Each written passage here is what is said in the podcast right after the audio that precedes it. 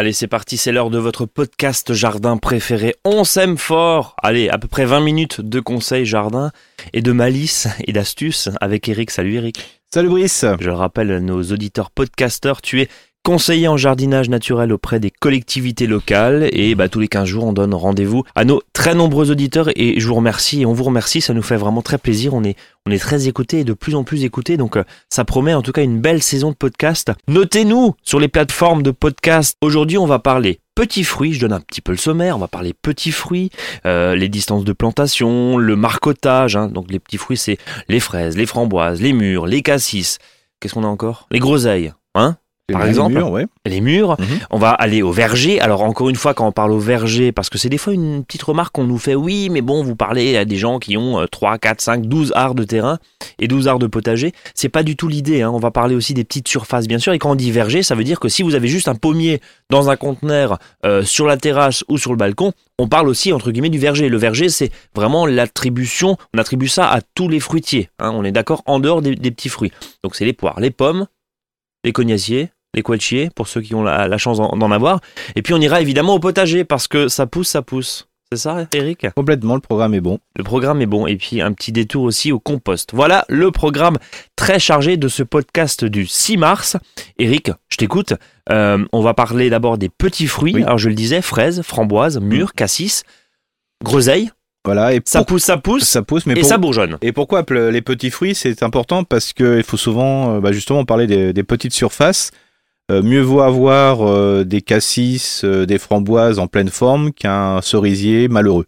Il faut quand même avoir une grande surface déjà pour planter un arbre, même si c'est un arbre de petit volume, souvent ce qu'on appelle un bastige.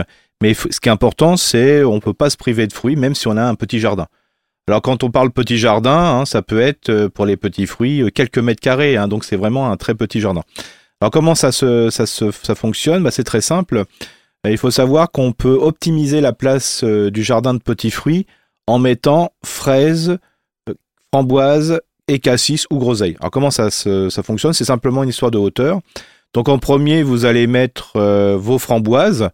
Alors les framboises qui sont plutôt des variétés ce qu'on appelle non remontantes, c'est-à-dire celles que vous allez avoir en grosse quantité une fois dans l'année, c'est-à-dire autour du mois de juin.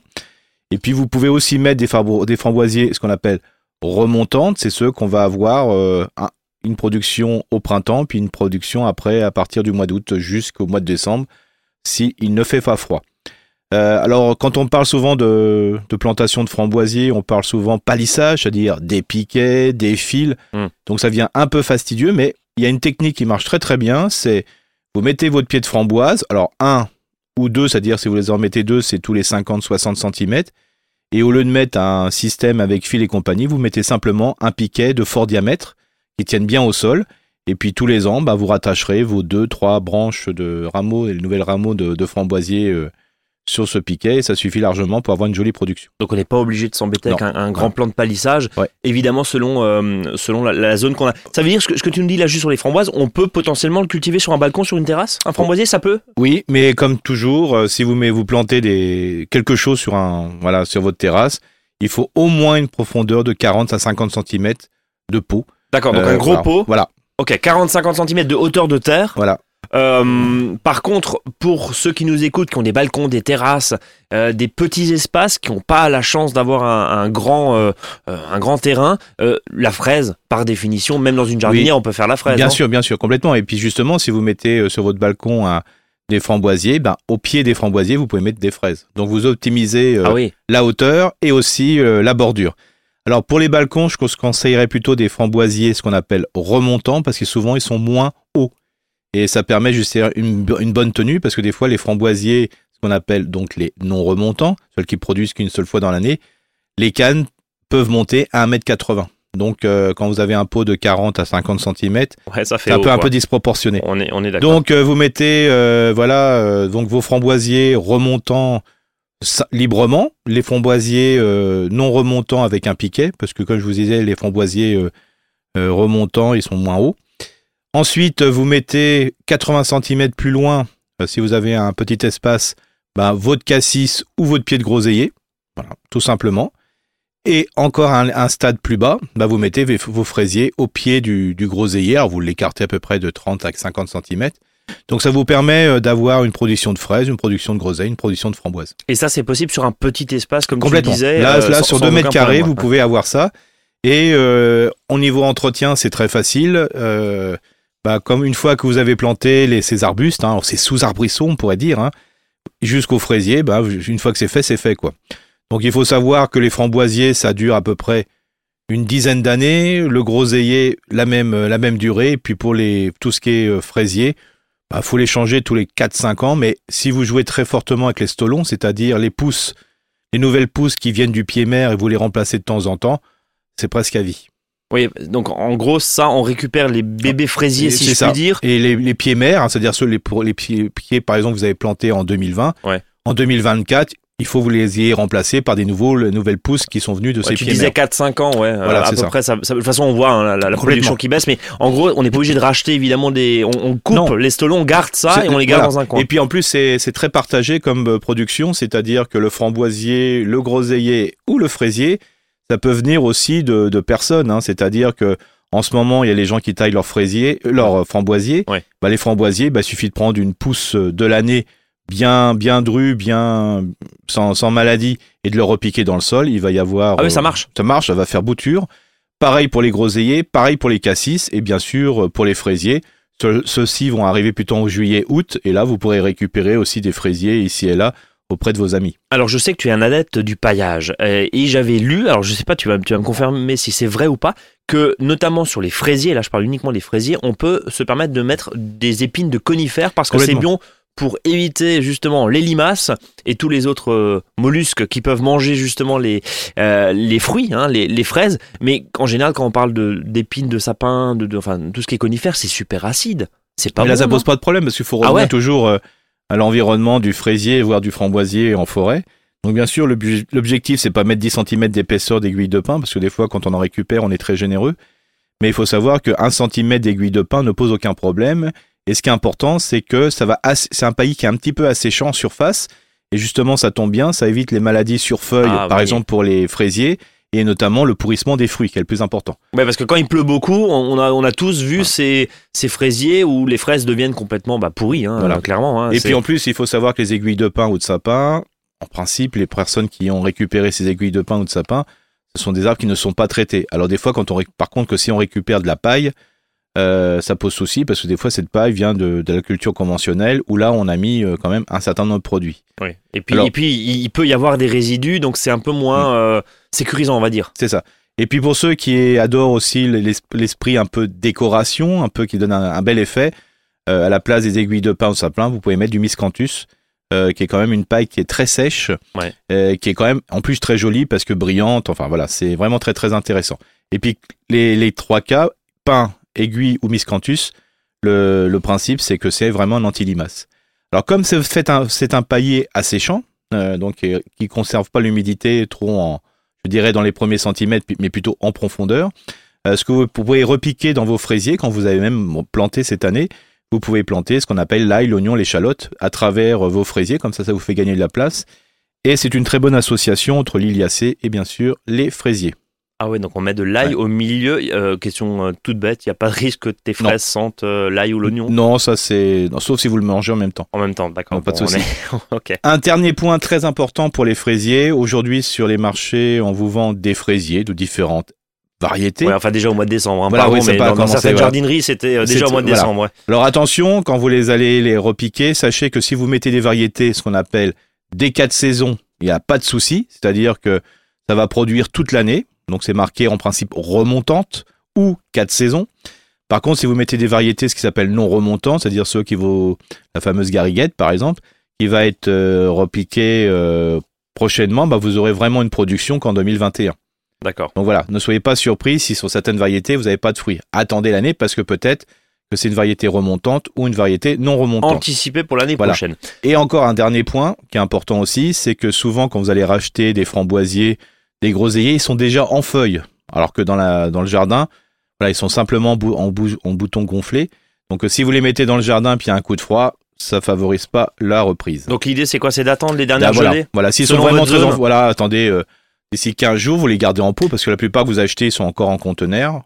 Donc le but du jeu, c'est de les maintenir un peu. Par exemple, vous les mettez le long d'un mur où ils risquent pas d'avoir de coups de froid importants. Quand, quand on parle justement bah, de tous ces framboisiers, pour terminer sur le chapitre des, des, des petits fruits, quand on parle de tous ces framboisiers, ces cassissiers, etc., voire même des tomates dans quelques semaines, Oui, hein, où ils vont arriver avec. C'est c'est- pourquoi C'est parce qu'elles sont poussées en serre. C'est ça, voilà. Donc y a. Voilà, elles ont chaud, donc forcément elles, elles produisent. quoi. oui, voilà. Et puis elles comprennent pas quand vous allez les mettre dehors. Quoi. Ouais, parce que forcément, le, la différence de température va être absolument énorme entre une serre chauffée euh, pratiquement euh, toute la journée et voire même la nuit dans certains cas, et puis votre jardin où bah, on reste encore un petit peu et on traîne encore un petit peu les pieds en hiver, évidemment.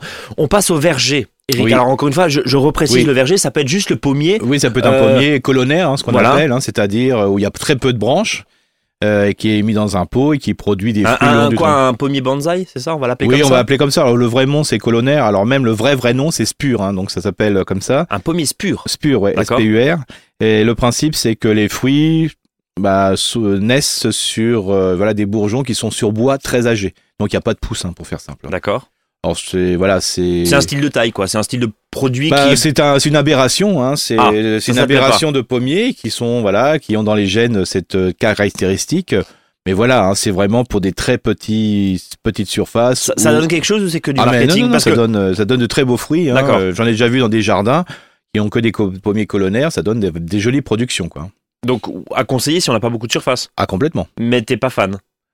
Bah, disons que c'est pas un arbre pour moi, quoi. Bon, c'est pas un arbre pour toi. tuteur, mais bon. Ouais, j'ai compris. Mais non, mais bon, voilà. Ah, c'est- d'accord. c'est- Est-ce c'est qu'on peut encore tailler? Ça, ça fait bien euh, sûr, trois on mois, peut quatre mois que tailler. tu nous parles de Là, taille. on peut tailler encore, bien sûr. Euh, bon, ça, ça commence à être vraiment la fin parce que bah, vraiment, on est à un stade qui est qui est un peu dangereux. C'est le stade fleur. Hein. Ouais. Alors, en plus, un, vous perturbez euh, la- l'action des pollinisateurs que sont les abeilles et les bourdons. Euh, parce que quand on travaille dedans, le- les, arbustes sont plus fragiles quand vous les taillez, donc vous risquez de voilà de, blesser un peu plus les arbres.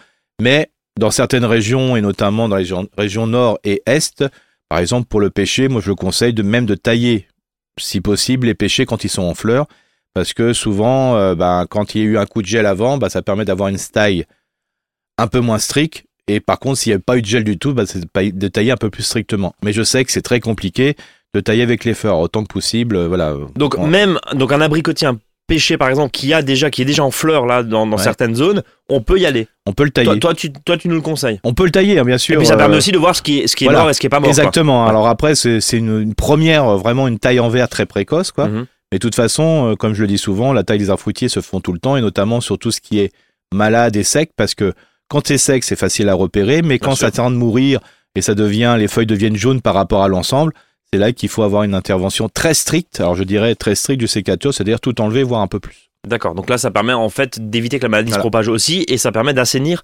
euh, l'arbre. Ouais. Euh, juste, donc là, tu nous as dit, euh, ok, sur tout ce qui est en fleurs, on peut continuer, pommier, poirier, etc. Ouais. On peut encore un petit peu si Voilà. s'il n'y a pas trop de bourgeons, Oui, on voilà, peut puis- encore le faire. Voilà, et puis surtout le. Si c'est trop tard, Eric, concrètement, il vaut mieux laisser faire Oui, il l'année laisser- prochaine? Bien sûr, bien sûr. Ok. Quand c'est trop tard, faut mieux laisser, voire même de tailler. Alors, c'est pas encore fini pour l'année, hein, c'est de tailler juste après la production. D'accord. Oui, donc, Donc, euh, à euh, l'automne, quoi. Voilà, à l'automne. Voilà. Euh, on entend souvent parler de mastic, de cicatrisant euh, sur les plaies de taille pour éviter que les méchantes bestioles arrivent dessus. Qu'est-ce que t'en penses et c'est quoi l'avis du pro que tu es? Alors, pendant 25 ans, j'ai bien sûr mastiqué les plaies, parce que c'était comme ça.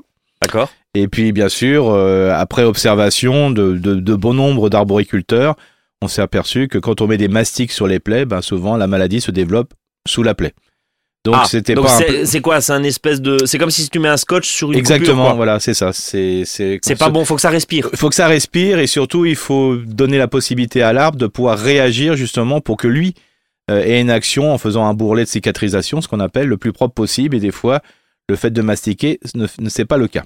Bon. Alors, bien sûr, il y en a que des fois ça se passe très bien, Mhm. mais voilà, ça Donc t'es pas, fan, toi. Bah, Personnellement, t'es voilà. pas fan des mastiques. Par contre, ce qui est ce que je suis très fan, c'est de de de de faire une belle plaie au niveau des arbres, voire même de la reprendre. Hein, si des fois ou quand vous avez coupé une branche et c'est un peu haché parce que l'exercice était un peu compliqué, Ouais. au couteau, vous pouvez reprendre la plaie, d'abord on appelle ça parer la plaie, et euh, ça permet justement d'avoir une belle plaie et un joli bourrelet de cicatrisation. Donc on ne met rien Non. pour toi, on ne met Non. rien là-dessus.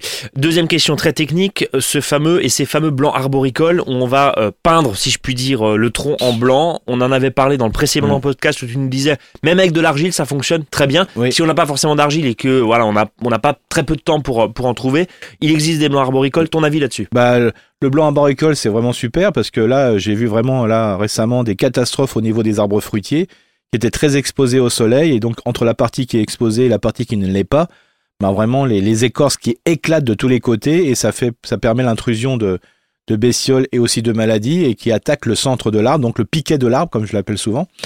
Euh, donc bien sûr le blanc c'est très efficace parce que ça permet de refléter la lumière et à ce moment-là euh, ça permet de protéger le tronc. Bon bien sûr euh, ça enlève une bonne partie d'insectes euh, sous forme dormants, œufs ou autres, mais ça enlève aussi les auxiliaires. Donc euh, voilà. Ouais, donc c'est mi-figue, mi-raisin, mais à choisir quand, quand tu es des, sur Bah, des sur troncs des zones- très exposés, il Voilà, faut y aller. Des, ouais, sur des troncs très exposés, euh, moi je, je dis il faut y aller, ou à moins que vous ayez de l'argile. À moins qu'il y ait effectivement de l'argile. Ouais. Ah, bien sûr, sur les blancs arboricoles, il y a blanc et blanc. Comme toujours, c'est comme dans le vin. Euh, il faut savoir que vous avez le, le véritable blanc arboricole qui est fait à partir de la chaux. Donc vérifiez bien que blanc arboricole égale chaux. Éteinte. C-H-A-U-X. X, hein, voilà, sûr. éteinte. Hein, je regarde, des fois, regardez parce que c'est marqué tout petit. alors donc Ouais. euh, voilà, persévérer. Par contre, dès qu'il y a d'autres euh, composants, notamment vinyliques, qui sont ajoutés, c'est de la peinture. Ouais, c'est hein, de la faut faire peinture, sûr. quoi. Ouais. Donc là, bien sûr que non. Donc attention, il y a chaud et chaud, et blanc arboricole, choisissez-le de qualité. Euh, dernière petite question parce que c'était une astuce que tu nous avais donnée il y a quelques semaines. Le lierre est ton ami. Oui, bah bah, elle est de plus en plus. hein. Alors, Mais ça, j'ai trouvé ça génial. Euh, Répète-le nous parce que j'ai Bah, le trouvé ça principe, génial. c'est que le lierre, c'est un couvre-sol exceptionnel, hein, donc ça permet de, de remplacer euh, certaines plantes qui sont au pied des arbres. euh, donc euh, là, ça permet d'avoir toujours quelque chose en continu, mais aussi sur le tronc. Et donc le principe, c'est de laisser monter du lierre sur le tronc. Euh, ça va être une zone euh, hyper intéressante parce qu'il va y avoir plein de biodi- biodiversité et ça va permettre de lutter contre les prédateurs que vous, avez, que vous allez avoir sur les arbres, mais aussi ça va protéger bien sûr l'écorce des coups de soleil. Alors bien sûr, comme c'est une liane euh, qui est voilà, très envahissante, le principe c'est tous les ans, voire deux à trois fois dans l'année, bien couper le lierre pour pas qu'il dépasse les premières charpentières. Donc les charpentières, c'est les blancs de gros blancs, les les grandes branches, Branches, qui partent du voilà, tronc. Exactement. t'en bafouilles, c'est pas grave, t'es resté accroché dans le c'est- lierre. C'est l'émotion autour du lierre. C'est l'émotion autour du lierre, j'ai bien compris. Donc on, on garde effectivement un couvert de lierre tout Voilà. autour de son tronc. Et tu nous disais aussi d'ailleurs, euh, s'il n'y a pas de lierre, on peut même aller en piquer un peu. Bah, c'est ça, et pour, pour, le- pour essayer de le bouturer un c'est peu ça, vous autour. vous mettez au bouturé autour, hein, et ça se Et, fait. et on voit, il y a plein de fourmis, il y a plein Ouais. de choses. Enfin, il y a de la vie, quoi, là-dedans. Alors je, je, je, je- je le dis encore plus, c'est que j'ai taillé récemment, donc lundi, et euh, j'ai récupéré des arbres, voilà, qui avaient été plantés, mais qu'on avait oublié de tailler, et donc il y avait des protections en bambou. euh, qui étaient autour de ces arbres justement pour éviter ce- cette perte de chaleur et puis surtout que des échaudures suite au coup de soleil. Et euh, ces bambous euh, donc ces, ces micro bambous qui étaient dessus bah il y avait du fil de fer. Et donc ce fil de fer bah avait commencé à pincer euh, l'écorce voire à l'étrangler quoi D'accord. donc euh, voilà. Attention, Attention aussi à lorsque ça, vous utilisez plutôt du raffia, plutôt des Voilà, bandes de et puis jute. même hein. l'étiquette pour donner Ouais. le nom de la variété. Et voilà, faut mieux la mettre sur le piquet, faut mieux entourer le piquet euh, de, de- avec l'étiquette que entourer l'arbre parce que quand il y a pincement, euh, étranglement, l'arbre peut mourir. Et c'est, enfin, imaginez juste, hein, évidemment. hein. enfin, c'est pas très agréable, évidemment, comme, comme situation. Allez, on file au potager. Eric, là, on sème à tout va. Ah ouais, maintenant On ça y fort, est, là. on s'aime plus que fort même. Bon, même si c'est un peu mouillé, mais enfin, ça peut arriver des fois aussi. Euh, donc il faut savoir que là au jardin ratatouille, donc je rappelle aubergines, euh, courgettes, euh, tomates, euh, voilà poivrons et piments. Donc là il est encore temps de, de semer dans des godets. Alors les aubergines c'est un peu tardif, mais le reste bon on peut on peut se permettre Poivron de aussi le faire. Le poivron on peut le mettre aussi. Bon de toute façon le poivron il a quand même une résistance euh, assez intéressante, je dirais, euh, quand il fera froid au mois d'octobre, au mois de novembre. Donc il y a pas de Donc, on, on, on on les aura un rallonge plus fait, tard. Voilà, ouais, on va rallonge ses, hein. Voilà. récoltes. Donc voilà, donc euh, ce qui est important aussi, c'est de, de commencer à pour les dans les régions un peu plus au sud, de commencer les semis de courgettes. Hein. Euh, parce que bon, ça lève assez rapidement, mais il faut savoir que si on va avoir des courgettes précoces dans les jar- dans les dans les zones un peu plus au sud de la France, c'est vraiment le bon moment de le faire. Hein. Donc je rappelle, moi je suis plutôt pour celui qui met une graine de courgette par pot plutôt que plusieurs graines. Voilà. D'accord. Voilà, parce que souvent, bah, il y a un taux de germination qui est tellement important que je trouve ça dommage de les, de les détruire. Je préfère avoir des pots vides que des courgettes que je coupe. Bon, Ouais, bah, puis c'est compliqué de se, louper, de se louper sur la courgette parce qu'en Oui, général ça vient effectivement euh, très voilà, facilement. quoi. On est, on est très- Courge d'ailleurs aussi. Hein. Voilà, tout à fait. D'accord Donc euh, pour le jardin poté, donc euh, tout ce qui est euh, tout ce qui est, je veux dire, céleri, Voilà, euh, carottes, panais, poireaux, choux et compagnie. Donc là, on peut semer les carottes, hein, euh, carottes, les panais, c'est le Ouais, bon mais attends, moment. il a, il a plu toute la semaine, Ah, bien sûr, c'est toujours quand le sol n'est pas gorgé d'eau. Hein. Il faut Ouais, que le sol soit alors, concret, on va être très concret. euh, bon, voilà. Là, il a plu pratiquement dans certaines régions. Ça fait 10 jours qu'il pleut. Voilà. La terre, c'est de la glaise pour les terrains les plus lourds. Comment tu fais? Bah là, le, le principe, c'est que si vous avez décidé de semer des carottes et des panais, bah vous couvrez votre sol avec un plastique pour le un petit peu le, laisser le temps de se ressuyer. Mais ça risque pas justement de faire un effet de serre? Le, Non, le non, plastique, faut le laisser au sol ou faut faire un châssis autour? Non, non, euh, bah bien sûr, le principe, ce serait idéal, ça serait de mettre, euh, de faire un espèce de châssis avec euh, des cornières ou des, des tubes. Mais bon, en principe, on n'a jamais tout ça. Donc il y a une possibilité aussi, c'est de mettre des cajots au sol, euh, tout simplement, et de couvrir avec une bâche. D'accord. Et on essaye, du coup, s'il y a du soleil, on, dé- on débâche, j'imagine. Oui, voilà. Et dès qu'il pleut, on mais, rebâche. voilà, mais après, il faut savoir que si vous avez, vous avez pas faire 400 mètres carrés de carottes ou de panais, Oui, c'est faisable. donc il faut, au fait, voilà, une bande, voilà, c'est très bien, mais le temps qu'elle puisse se ressuyer, quoi. Ouais, de toute façon, mieux vaut attendre le mois de, je dirais presque d'avril, si le sol est complètement gorgé d'eau. Hein, Oui, de toute façon, ça poussera pas, on ça est poussera d'accord. pas, hein, On- est d'accord. pas de mauvaises conditions. Donc euh, là, bien sûr, euh, dans certaines euh, régions, dans le sud de la France, on peut commencer à repiquer les premiers choux. Hein. D'accord. Euh, bien sûr qu'on aura peut-être à l'avance acheté euh, en mini-motte. Faut pas oublier que ça, c'est quand même euh, le plus rapide, euh, c'est d'acheter en mini-motte. Et la mini-motte, c'est quand même intéressant. Parce qu'il y a déjà pas mal de réserves au pied, au pied des racines. On, on peut semer encore là des, des, des, des petits choux Ah éventuellement bah bien sûr, là, c'est comme, faut commencer à les semer en pépinière pour pouvoir après les repiquer. Pour ceux qui veulent avoir des, des choux de, je Poireaux dirais, aussi À poireaux, c'est alors là, c'est depuis 15 jours, on pouvait le faire. On, On peut y le faire va. en barquette, hein, bien sûr. Plat Euh, gros volume, euh, tout ce qui est fèves, petits pois et pommes de terre. Pommes de, pommes de terre, vous les mettez en clayette euh, pour les faire germer, hein, pour un repiquage quand les lilas sont en fleurs. D'accord. Et si le sol est ressi- aussi ressuyé, ben, je vous invite à mettre fèves, petits pois dans, le, dans des sillons profonds de à peu près de 5 cm. Juste avant de terminer ce podcast, Eric, Mhm. j'ai une question qui est essentielle et elle revient très souvent. Euh, comment on fait un semis Alors, je parle pas du semis de carottes hein, euh, Mhm. en, en pleine terre, mais les tomates, les poivrons, les aubergines. Est-ce qu'on recouvre de terreau quand on a mis euh, ça dans son petit pot? Est-ce qu'on enfonce la graine? Dans quel sens on la met? Alors, bon, pour la tomate, elle est tellement le- petite qu'il n'y a pas de sens, mais Il y a, il y a un comment point- on fait? Alors le point, c'est très facile. Il faut toujours euh, que la graine soit enterrée de 3 à 5 fois sa- son épaisseur. De 3 à 5 fois. son épaisseur. Quand- la graine est toute petite, je dirais presque que vous semez sur place, il n'y a pas besoin, l'arrosage suffit D'accord. pour enterrer les graines. Ah, D'accord. Euh, là, donc, on voit bien que quand vous avez euh, des graines de tomates, euh, bah, si vous les mettez à, Ouais, sur microscopique. voilà, si vous les mettez à 5 mm dans le, ça suffit largement. Donc, un- ce qu'on appelle un saupoudrage de terre sur le sol. Donc quoi, avec un petit tamis comme Ouais, ça, voilà, tac tac? Exactement. Ouais. Si on met là, euh, une- si on veut avoir mettre de la qualité, il faut vraiment mettre un, semi, un du terreau de semis. Donc, il y a vraiment un terreau qui est beaucoup plus fin que le terreau universel ou le terreau de plantation. Ouais. Et là, vous pouvez le recouvrir avec ceci. Ça permet justement d'avoir une meilleure texture. Alors je rebondis évidemment euh, et tu me donnes une perche fantastique sur ces terreaux. Quel terreau on choisit et c'est quoi l'aspect du professionnel? Parce qu'on entend terreau spécial semi, terreau utilisable en agriculture biologique, terreau et en fait on se rend compte que des fois quand on lit un petit peu la presse potagère si je puis dire et la presse de jardin, euh, hein, ou les rusticales, les terres vivantes, les quatre Mm. saisons au potager, etc., etc. au jardin pardon, on se rend compte que attention parce que même les terreaux qui sont UAB, donc utilisables en agriculture biologique, contiennent de la tourbe. La tourbe, c'est le pire ennemi du jardinier écolo. Euh, Qu'est-ce que t'en penses, toi? Bah, bien sûr, euh, aut- autant que possible, bien que ça, ça sera compliqué, euh, parce que vraiment, il y a beaucoup de ventes de terreau avec tourbe, quel que soit le type de terreau. Ouais, même Euh, en bio, même en bio, tu non- trouves Ah bah bien sûr, Ouais. mais bien sûr, ça c'est ça a rien à voir. De toute façon, le bio n'est pas forcément meilleur, je dirais, dans la conception. hein. Ouais. Il y aura pas mal de choses à redire d'ailleurs à ce sujet-là un jour.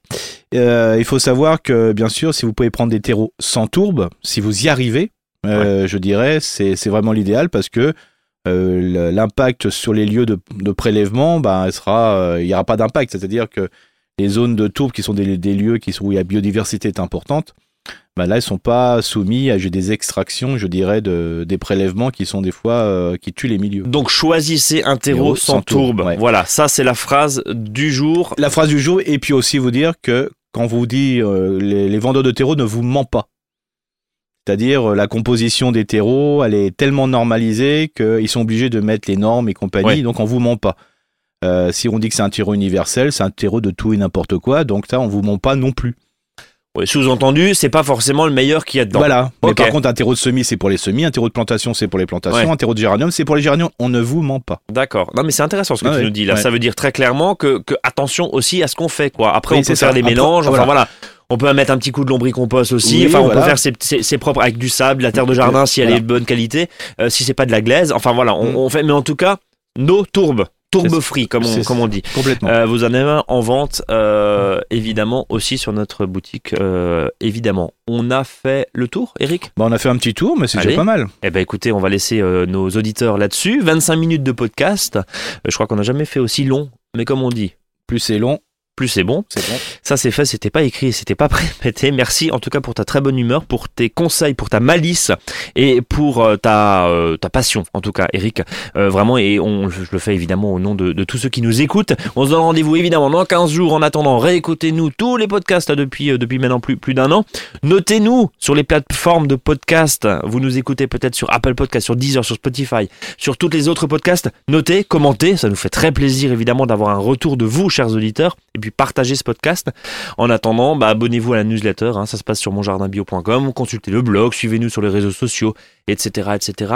Passez une très bonne journée ou une très bonne nuit si vous nous écoutez avant de dormir. En tout cas, on vous souhaite bon jardinage. Salut à tous, salut Eric. Salut Brice.